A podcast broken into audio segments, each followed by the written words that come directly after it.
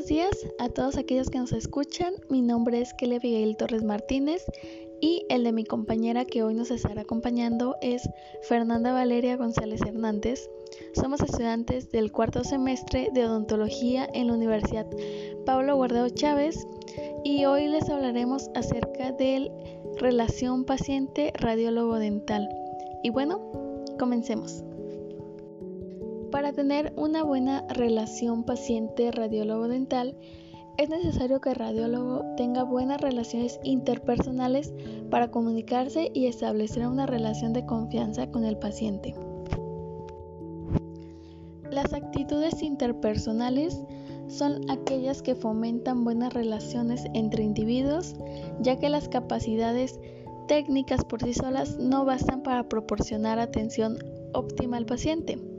Estas habilidades pueden ser actitudes de comunicación, que son los procesos del cual dos personas intercambian información. La comunicación verbal implica el empleo del lenguaje. Aquí el radiólogo debe emplear el lenguaje adecuado y debe evitar palabras que dificulten la comprensión del tratamiento por parte del paciente.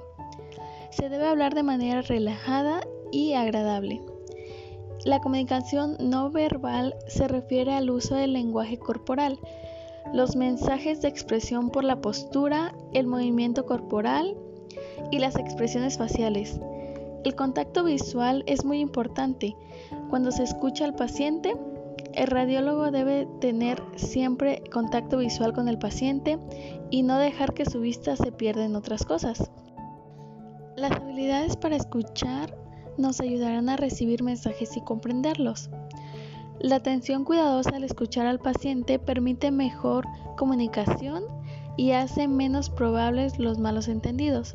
Al escuchar al paciente no se debe interrumpir ni corregir al paciente, terminar sus oraciones, ver el reloj o distraerlo con actitudes inquietas ni jugar con objetos.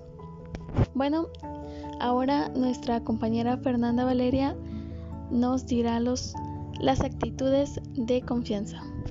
Claro que sí, Kelly, muchas gracias. Las actitudes de confianza son habilidades interpersonales para facilitar la comunicación y desarrollar una relación de confianza entre el profesional y el paciente. En una relación de confianza, el paciente se siente comprendido y atendido por el profesional. En el consultorio, esta confianza es la imagen del paciente de que el profesional actúa en forma benéfica y no dañina.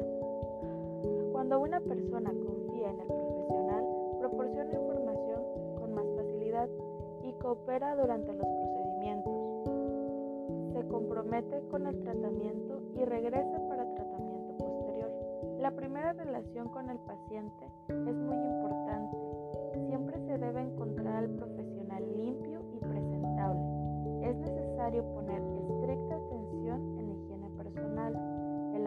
manos y aliento fresco.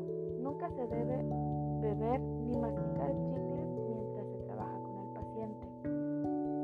Para concluir, es importante y necesario saber cómo relacionarse con los pacientes para lograr una buena comunicación, estableciendo una relación de confianza con el paciente para una comprensión más clara y entendible.